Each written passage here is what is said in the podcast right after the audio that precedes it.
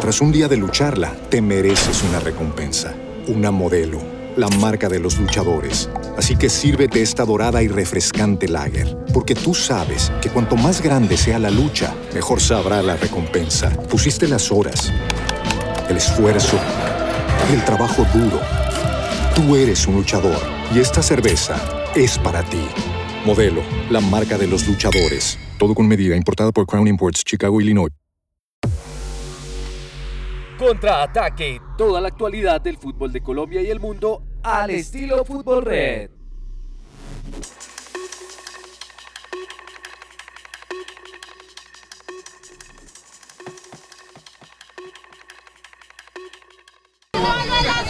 Buenas tardes a todos los amigos que me quieren.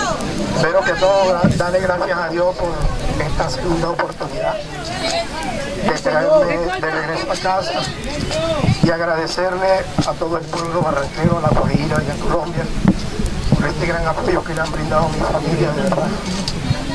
Gracias a todos, los quiero mucho. Muy pronto tendré la oportunidad de saludarlos y darles un abrazo. Muchas gracias, mi gente, muchas gracias.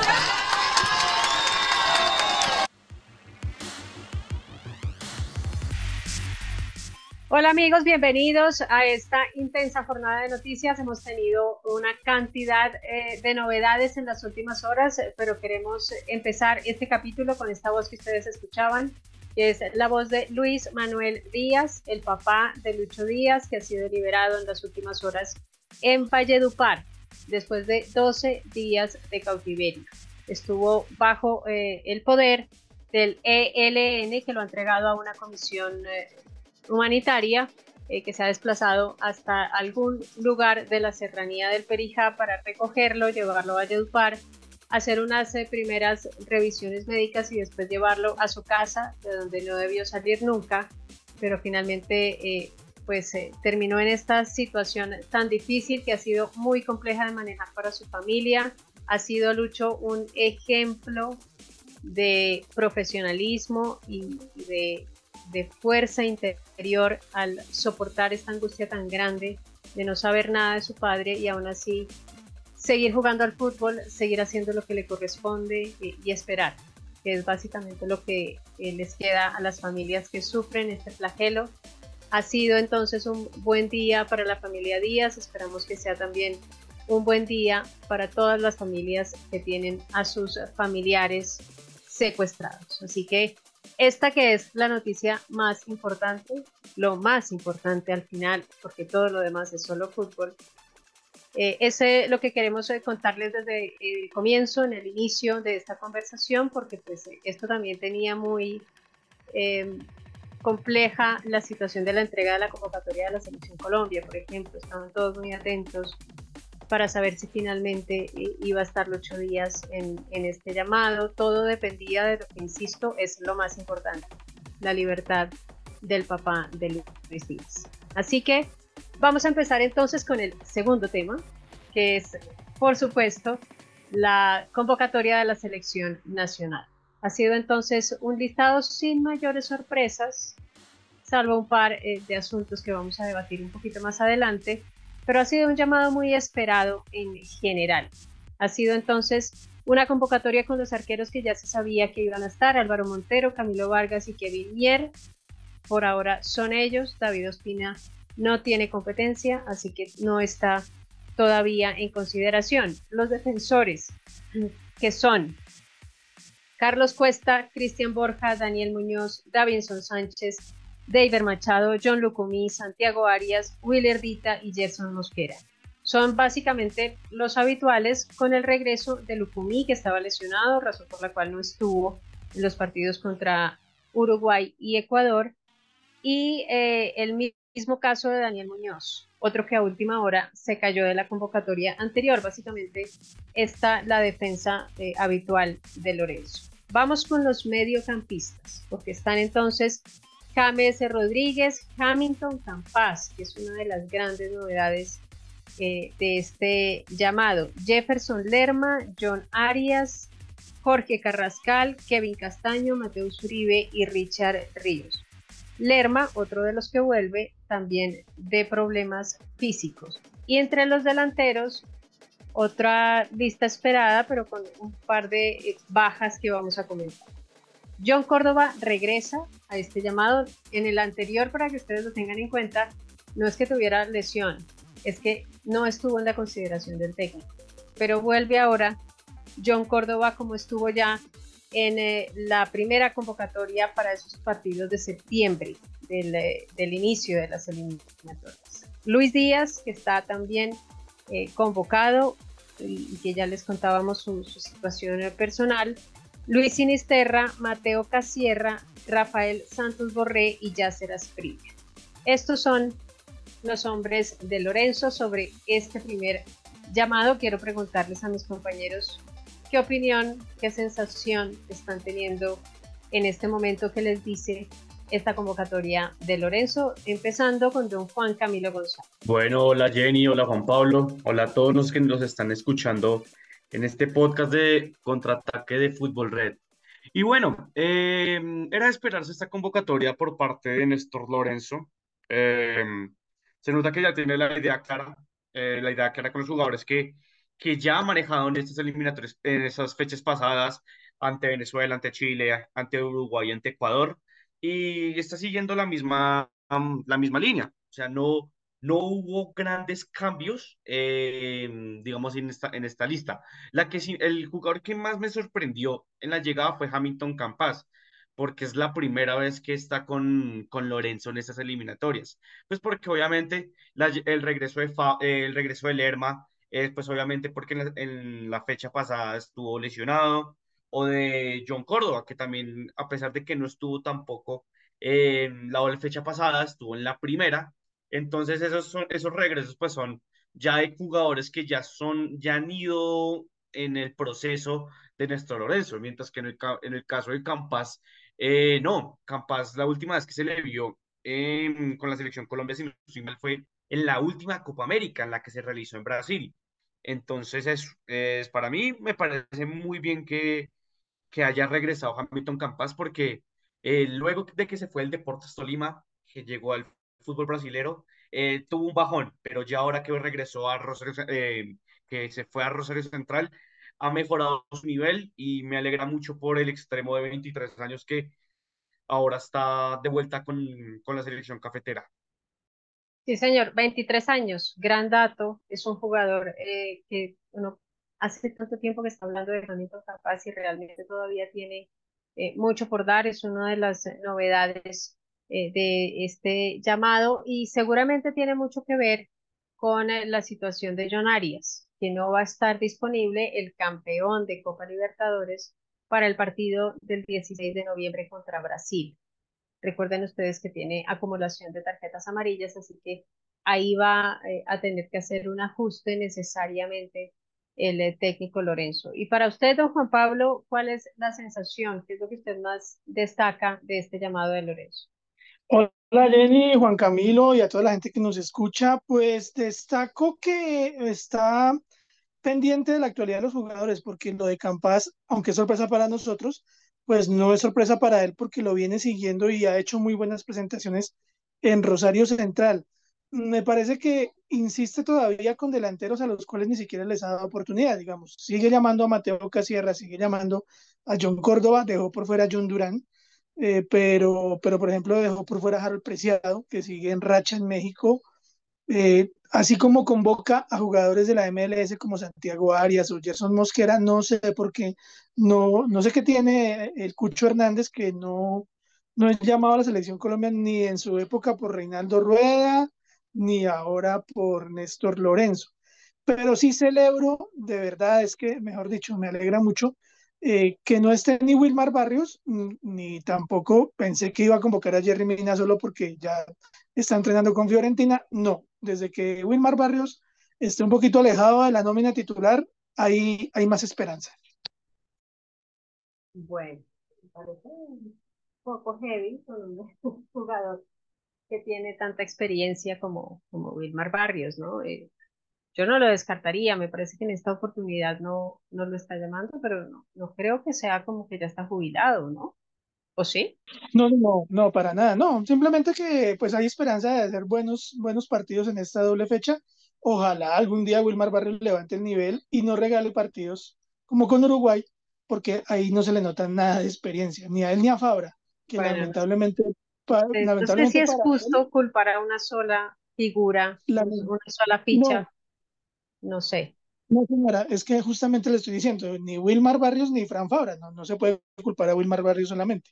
Frank Fabra también hizo parte de aquel descalabro contra Uruguay y que lamentablemente para él ha tenido días muy, muy negros. Primero un error personal en una final de Copa Libertadores y luego una lesión que no, lo, no permite que lo convoquen. Entonces, pues me parece que la experiencia no la, no la muestran jugadores como Fabra o como Wilmar Barrios, porque si son irresponsables en un campo de juego, pues no se les ve la experiencia por ningún lado. Bueno, no sería tan categórica, pero bueno, esto se trata de, que cada uno exprese precisamente esto que ustedes eh, están escuchando. Son opiniones, siempre vamos a estar todos en desacuerdo y además siempre nos vamos a referir a los que no están. Es eh, inevitable eh, mencionarlos y, ya he hecho una buena lista. Juan Pablo, con estos nombres que a mí dentro de todos esos me sorprende básicamente lo de Mina, considerando que ha sido un jugador tan importante para Lorenzo. Me parece un poco inconsecuente eh, que ahora que lo tiene otra vez recuperado, pues no lo use, porque en la, en la pasada convocatoria, cuando lo llamó, ni siquiera jugaba, ni siquiera había debutado. Me parece raro que ahora que ya lo hizo, que ahora que está otra vez contando, pues no lo esté llamando. Supongo que también tiene mucho que ver con las conversaciones que tiene él directamente con los jugadores, es probable que Jerry Mina también quiera estar, quiera afianzarse un poco en eh, su equipo eh, antes de ser prioridad para la selección nacional. Ya, ya, esa experiencia se vivió en septiembre, es posible que hayan eh, hablado del tema. Ya mencionaba también Juan Pablo Alcucho, decíamos de Ospina, pues que si no juega no tiene manera. Eh, Quintero es otro de los que también quedó por fuera y que estaba dentro de las eh, opciones. Durán, obviamente, otro que no juega y que además todavía estamos pendientes de saber qué es lo que pasa con él en Aston Villa, porque no cuenta, pero de plano no cuenta para Emery. Y es muy extraño semejante inversión que se hizo en enero pasado para que sea un jugador tan marginado en este momento. Y lo depreciado, pues también es otra cosa eh, es otro fenómeno de esos eh, difíciles eh, de analizar, porque no entiende uno, ese que es un jugador que, que ocupa varias posiciones en el frente de ataque, con un ataque que tiene unas complicaciones que son evidentes, que son irrefutables, pues es raro que ni siquiera tenga un llamadito para mirarlo a ver, para acercarlo. Ese que es un jugador de selección Colombia, porque ya estuvo en los, pasados ciclos, sí estuvo dentro de esa eh, maraña eh, de jugadores que no pudieron, que pasaron los siete partidos eh, sin anotar en la pasada eliminatoria a Qatar 2022, pero pues si, si midiéramos eso, no tendríamos la mitad del equipo que tenemos hoy. Así que, pues esa sí sería una condena un poco injusta, no se entiende, sigue siendo un jugador joven, tiene 29 años y pues no, no se entiende por qué no está. Pero vamos a quedarnos con los que están y vamos a pensar eh, qué va a pasar con eh, esta convocatoria y cómo va a usar estos elementos el eh, técnico Lorenzo, pensando especialmente Juan Camilo en el partido contra Brasil, que tiene varias complicaciones. No, no quiero ni siquiera decir, tengo una gran tentación por decirlo, pero no quisiera decir el peor Brasil de hace muchos años, porque siempre que decimos eso nos hacen tres. Entonces, no quisiera entrar en, esa tentación.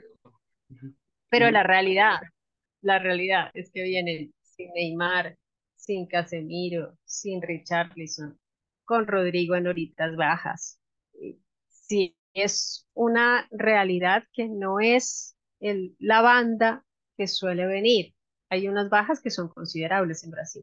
Sí, claro, Jenny, totalmente. Eh, yo tampoco quisiera mencionar eso que acabaste de decir sobre Brasil, porque Brasil sigue siendo Brasil. Es lógico, es una, puede sonar lo más redundante posible, pero es lo que es Brasil siempre en todas las categorías. Siempre es esto, mm, siempre es determinante.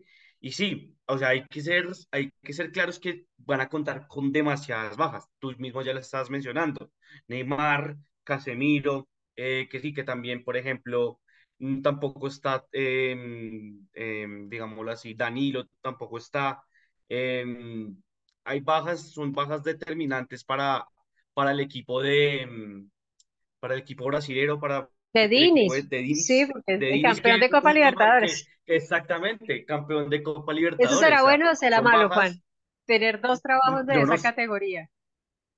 yo no sé, pero para, para él es un lujo. para él es, yo creo que es, es, un lujo ser el, el, director técnico de la selección más veces campeona del mundo y ser técnico de equipo que es últimamente campeón de Copa Libertadores. Entonces, para mí es un privilegio y lo tiene que tomar así como es. Sí, ahora es la última palomita, ¿no? Mirando, Porque terminará el año y habrá técnico en propiedad.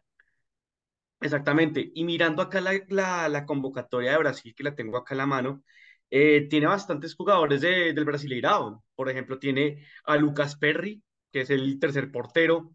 Tiene a Nino, André, que los conoce más que claro por, por Fluminense. También cuenta con Rafael Veiga, que es, digamos, el jugador más importante de Palmeiras. Y con la novedad, y con la novedad para mí de esta convocatoria. Para mí no hay ninguna novedad que esté Vinicius, que esté Rodrigo, que esté esto, mm, ¿quién más? Que esté Joao Pedro, eh, que esté mm, Gabriel Jesús. Gabriel Jesús, esos son los de siempre. Sí, esos son los de siempre, pero para mí la, la gran novedad es Hendrik. 17 años, sí, sí, tiene 17 años, sí, 17 años y ya debutando con, y ya estando con la convocatoria de la sección de Brasil, porque eso sí, ya está, ya, ya. Claro, un poco lo que pasó con Vinicius. ¿Se acuerda que, que, hasta que no son mayores de edad no se los llevan para Real Madrid porque es el mismo destino el que va a cumplir? Ese ya es un jugador. Exactamente, pero viendo los partidos de Hendrik con Palmeiras es un nivel, es un nivel altísimo. Es un nivel altísimo para un jugador de una, de una edad baja, de una edad baja, porque obviamente no se acostumbra a ver un, un jugador de 17 años en una selección absoluta y mucho menos la de Brasil. Entonces, esa para mí, yo digo que esa es como la, la mayor, la mayor novedad de, del conjunto de Inis. Pero nada, esto yo digo, Colombia tiene que hacer su, propio trabajo, no hay que jugarle de tú a tú, no podemos entrar en Barranquilla en el decir el papel de que, ay, estamos jugando contra Brasil, ay, no, ya nos van a, ya nos van a meter tres, cuatro goles como es costumbre. No, podemos, pudimos ver el mejor ejemplo, el perfecto ejemplo, en la fecha pasada con Venezuela.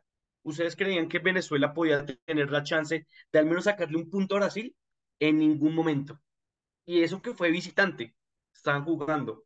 Así que pues yo digo, si Venezuela, obviamente con todo respeto pues para la selección vino tinto, si Venezuela pudo sacarle un punto de visitante a Brasil, Colombia acaso no podrá ganarle en Barranquilla? tiene las condiciones y tiene con qué para, para sacarlo. Ahora es... Me voy a quedar con esa pregunta. Me voy a quedar con esa pregunta. Si puede Venezuela.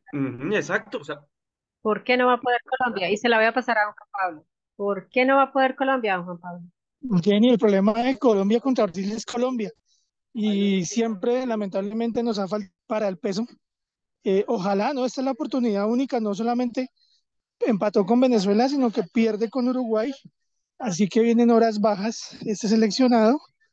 Pero eh, hay que decir una cosa, la selección que mostró Lorenzo en los partidos amistosos no ha sido la misma de las eliminatorias. Sí, esa es una realidad. Tal vez eh, hayamos hecho, como dice nuestro colega Tito Puchetti, eh, tal vez hayamos hecho un primer año con Lorenzo de preparación para un mundial, pero no necesariamente de preparación para unas eliminatorias.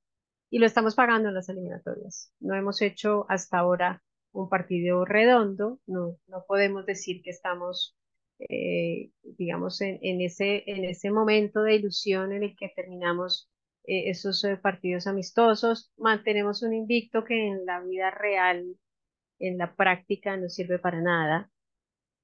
importa cuando vienen los puntos con esos invictos, pero si no eh, llega, eh, si no llegan de a tres en casa, pues no dice mucho el invicto. Así que es complicado, eh, digamos, evaluar la situación y poner esa realidad. Efectivamente, creo que todos estamos de acuerdo en que todavía no estamos ante la, la mejor versión de la selección Colombia. Y si además la vamos a poner contra un eh, rival que históricamente en horas altas y en horas bajas y con jugadores lesionados y con otros sanos y como vengan, como bien nos decía Juan Camilo, nos tienen de hijos en todas las categorías, incluso la femenina. Eh, realmente es difícil eh, pensar en que, en que contra Brasil pueda cambiar esa situación, pero hay que intentarlo. Este es un equipo que tiene eh, unas herramientas importantes, que va a tener a Lucho Díaz motivado y, con la cabeza otra vez en, en el fútbol. la verdad es que nosotros teniendo un Luis Díaz pues no podemos decir eh, que nos van a dar pues tres vueltas en los del Brasileirao. A ver, tenemos a Luis Díaz en el Liverpool. No estamos hablando de, de, un aficionado, así que eh, aquí hay unas eh, cosas importantes y hay unas señales también que dio el equipo en, las, en los últimos partidos, más allá de que no hayamos quedado pues maravillados con sus presentaciones, Juan Camilo. Una de esas es la manera de atacar que está encontrando ahora Colombia con esa versión nueva de falso 9, eh, un poco confusa, pero efectiva al final, eh, que está ocupando James Rodríguez. Está sano, está jugando mucho más de lo que nos había pasado en pasadas convocatorias. Eh, este es un equipo que tiene que seguir orbitando alrededor de James, ese eh, la manera correcta de plantear un partido contra un equipo como Brasil o tendría que ser esa órbita más bien eh, la que gire alrededor de Luis Díaz o, cómo tendría que acomodarse el equipo para este partido contra Brasil? Yo siento que si el equipo juega, mm, digámoslo así, mm, si juega sobre Luis Díaz, eh, va, a estar muy claro que el juego de Colombia va a estar muy dirigido por las bandas. Y el problema por ejemplo, de que leen toda esa libertad a Luis Díaz, es que, por ejemplo, va a estar muy marcado. Yo, le yo te doy el ejemplo, Jenny, de, por ejemplo, el primer partido con Venezuela. Luis Díaz no pudo ser protagonista, no pudo ser tan protagonista por el buen marcaje que tuvo la defensa venezolana, al igual que en el partido contra Uruguay, que Nández hizo un marcaje perfecto a Luis Díaz. Entonces yo creo que si Colombia sigue jugando como a, a, esa, dependencia de Luis Díaz, pues no vamos a ir a, ningún lado. Pero, por ejemplo, pero si jugara con James, habría como algo más de libertad. Porque, por ejemplo, James es un jugador que es muy influyente en el medio campo, es muy influyente en, en el centro, que es obviamente que es cuando da los pases a los, a los extremos. Entonces yo, yo siento que Lorenzo debería optar mucho más en dejar libre a, a Luis Díaz y a John Arias, a John Arias, por ejemplo, cuando juegue contra, contra Paraguay, y que le den mayor protagonismo a James, como por ejemplo lo tuvo antes, como lo tuvo con Peckerman. Entonces, para mí debería dar más, más, más ritmo de juego en el mediocampo que por las bandas, sabiendo que si se juega por las bandas, las bandas siempre van a estar bloqueadas. Entonces, yo creo que la estrategia de Lorenzo debe ser Debe ser esa. Ok, eso sería en Barranquilla, que es el primer escollo, el primer obstáculo. Pero después vamos a tener, Juan Pablo, eh, el partido contra Paraguay, que eso tendría que ser de tres puntos sí o sí, si estamos aspirando con alguna seriedad a volver a una Copa del Mundo. Para ese partido, ¿no le parece que puede tener sentido esa convocatoria de jugadores como John Córdoba, eh, pensando en, en, potencia en el juego aéreo, tal vez el mismo Richard Ríos, que también es un hombre fuerte, potente en, en el hombre contra hombre y, que esa es una gran fortaleza de Paraguay. ¿Esta nómina le da tranquilidad pensando ahora en Paraguay? Sí, señora. Además, tenga en cuenta que contra Paraguay va a regresar, tal vez yo creo que detrás de Luis Díaz, el, el segundo jugador que está en mejor momento de la selección Colombia y es John Arias. John Arias está eh, no puede jugar contra Brasil por acumulación de amarillas, pero volverá con toda seguridad para el partido de Asunción, donde Colombia en las últimas eliminatorias no ha tenido problemas, siempre ha ganado. Es decir, digamos que la tendencia no debería cambiar más allá de que Paraguay este, trató de levantar en la, en la doble jornada anterior, le ganó a Bolivia eh, con Daniel Garnero como nuevo técnico, pero creería que, que ya se le tiene la medida. Y como usted dijo, hay jugadores como Mateo Casierra, como John Córdoba, pero pues no olvidemos que Rafael Santos Borré casi que tiene en estos momentos escriturado el, el puesto, entonces son jugadores que, que, pueden en cualquier momento entrar a pelear con esa siempre férrea defensa paraguaya, pero yo doy por descontado los tres puntos en Asunción, es decir, si Lorenzo no gana en Paraguay empieza a complicarse todo, pero el verdadero sueño es ganarle contra Brasil, y si no, pues sumar, que es a lo que, pues digamos, estaríamos acostumbrados a, a, a tener un puntico contra Brasil, pero tampoco perder de local, eso sí no. Sí, eso sí, ni de casualidad. Paraguay, efectivamente, si no, si no tenemos manera de ganarle de verdad ya, nomás el cuento del invicto, nomás esas historias, ya, ya es momento también de ponernos serios en la exigencia, ¿no? A otros entrenadores, al propio Rueda, por ejemplo, eh, le exigíamos eh, ganar y gustar y golear y salir en hombros de todas las plazas. Eh, ahora también habría que elevar un poquito ese listón y exigir lo que corresponde a un técnico de una selección Colombia con todas estas herramientas que ya hemos visto. Por supuesto que vamos a seguir hablando de este que es nuestro gran tema de aquí hasta el momento en que nos encontremos con estos dos rivales, que será en esta semana del 16, para que ustedes estén eh, bien programados con esta jornada de las eliminatorias. Vamos a contarles detalles y a esperar que no se caiga, como pasó en la pasada convocatoria ningún jugador por culpa de las lesiones. Esperemos que no tengamos esas emergencias y que con estos jugadores se pueda eh, programar una doble jornada muy importante para cerrar el año. Recuerden ustedes que después viene, para el 24 viene la Copa América y hasta casi que dentro de un año vamos a volver a hablar de eliminatorias. Entonces, esta que es una gran oportunidad, pues hay que aprovecharla y hay que sellarla bien. Así entonces, eh, estamos con las eliminatorias y vamos a hacer un pequeño corte para hablar también de otra de las noticias del momento que son esos cuadrangulares. Cuénteme, don Juan Camilo, si tuvo usted también la sensación de que la fortuna sí es muy experta en asuntos económicos, porque es que el cuadrangular B quedó con todos los partidos taquilleros y, el cuadrangular A casi que quedó camino libre, al menos en el papel, para la clasificación de Águilas a la final, ¿o no? Uh, sí, totalmente, Jenny. Eh, yo que el grupo B es, o sea, el que se lleva todos los, todos los flashes, todos los flashes de, de esta liga de play, de esos cuadrangulares. Yo creo que, mm, si no estoy mal, nunca había visto, desde mi poca experiencia, desde mi poco tiempo en el periodismo deportivo, porque ahorita hasta ahora estoy empezando, eh, he visto unos cuadrangulares tan, tan parejos como estos, como, como el del grupo B con Independiente Medellín, con Millonarios, con América y con Nacional, con cuatro equipos que son icónicos en la historia del fútbol colombiano y que ya saben lo que es ganar una, una estrella en cuadrangulares.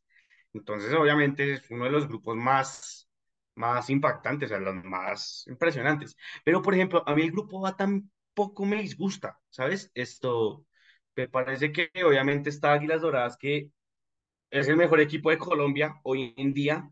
Los datos lo dicen todo. Fue el único equipo que no perdió en, en toda la fase de todos contra todos.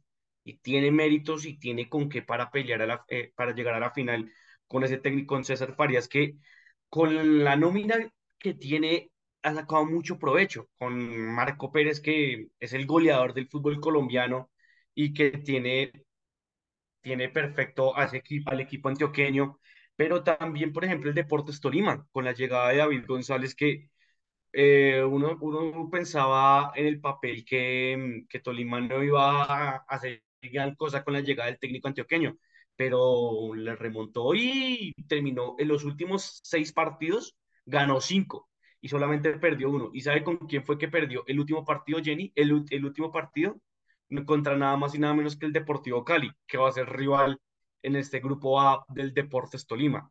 Y pues bueno, hablando también del Deportivo Cali, que en los últimos semestres ha, estado muy mal. Esta ocasión mejoró mucho con Jaime de la Pava, que por cierto son las primeras eh, son los primeros cuadrangulares después de mucho tiempo en los que va a estar el técnico Jaime Lapava eh, con un equipo del fútbol colombiano. Entonces, pues esperar a ver cómo, cómo le podrá ir.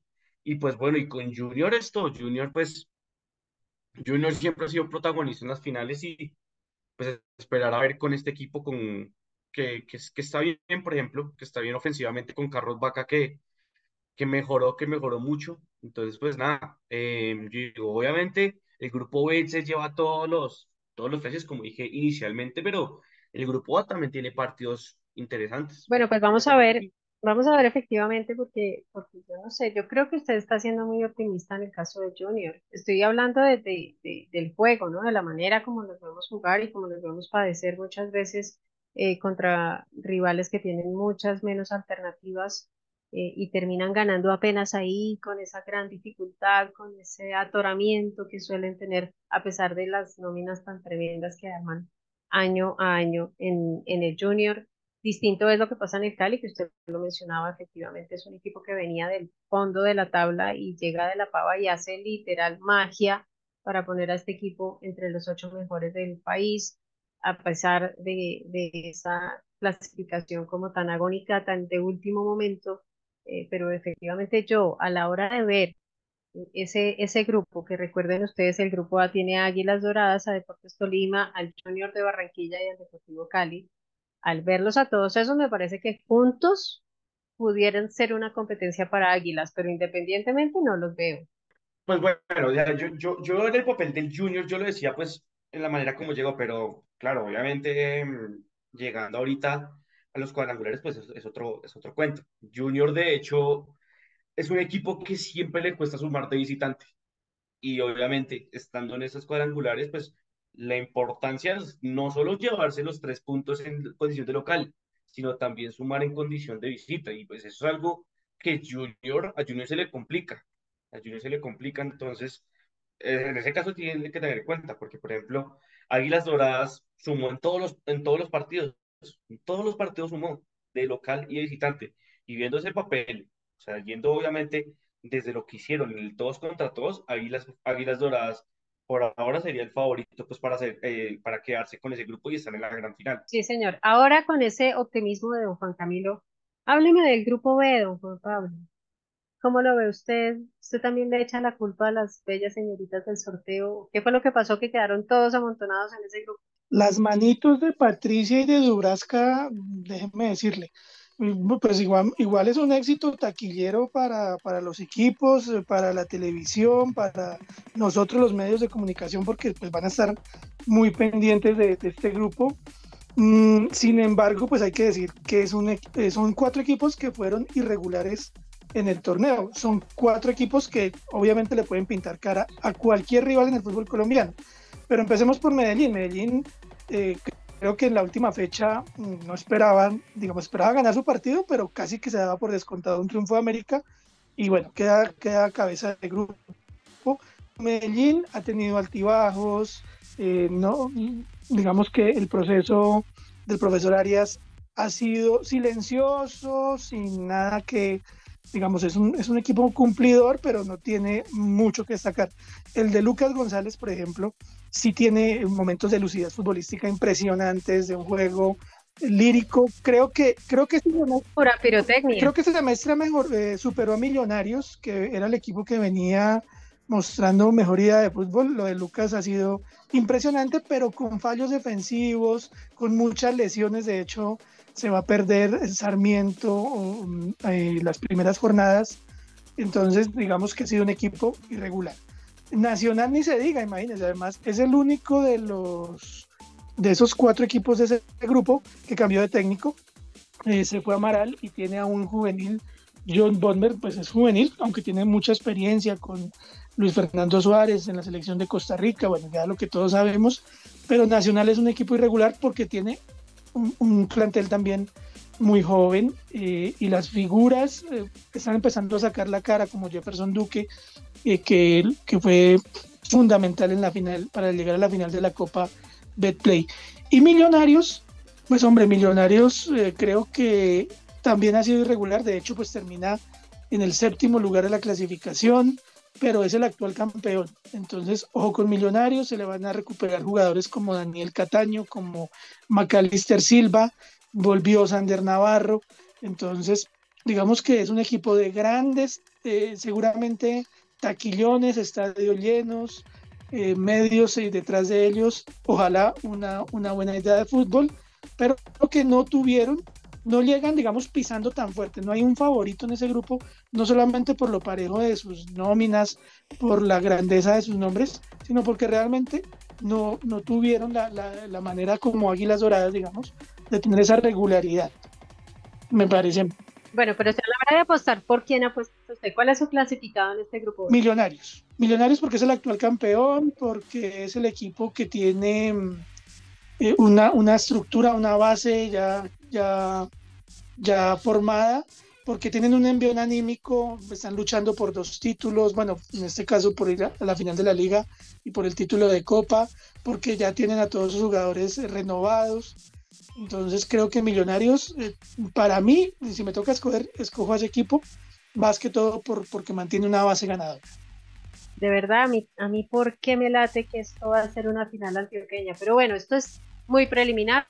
En este momento no han empezado los partidos. Vamos a tener que ver el desarrollo de estos eh, cuadrangulares que efectivamente pues van a estar más que emocionantes. Vamos a tener unos partidazos en los próximos días. Así que nos vamos a encontrar con ustedes permanentemente en www.futbolred.com y ahí les vamos a contar minuto a minuto lo que está pasando. Si no están enterados de la primera fecha, vengan, que aquí la tenemos publicada. Si quieren saber cómo van a ser todos los partidos de los cuadrangulares, dice uno para comprar el, el, partido que a mí me gusta es tal, entonces quiero ver en qué fecha va a ser para programarme, si hay que hacer una incapacidad, alguna cosa, hay que empezar a tramitar, así que hay que buscar eh, todas eh, esas eh, recomendaciones y se las tenemos como siempre en nuestro portal donde somos especialistas en la información de la liga y también por supuesto del fútbol colombiano, de la selección nacional. La siguiente semana vamos a tener eliminatorias y todo lo pueden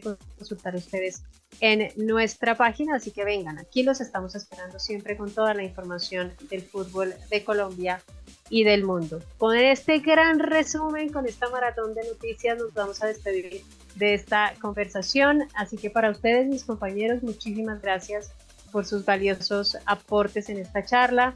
Para Juan Andrés también, eh, muchísimas gracias por su apoyo en la parte técnica. Y para ustedes que están ahí del otro lado y nos regalan generosamente su tiempo, como siempre, mil y mil gracias por acompañarnos.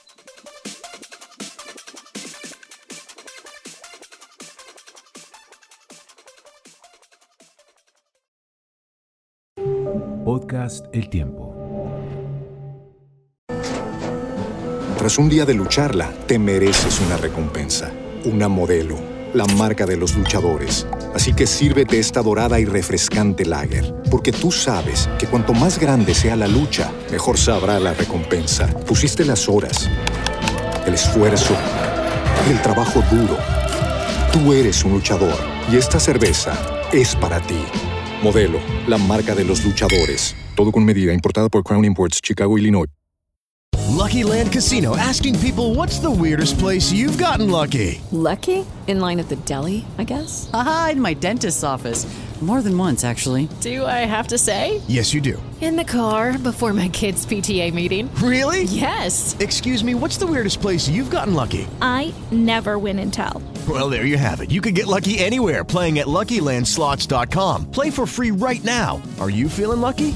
Purchase necessary. Void where prohibited by law. 18 plus. Terms and conditions apply. See website for details.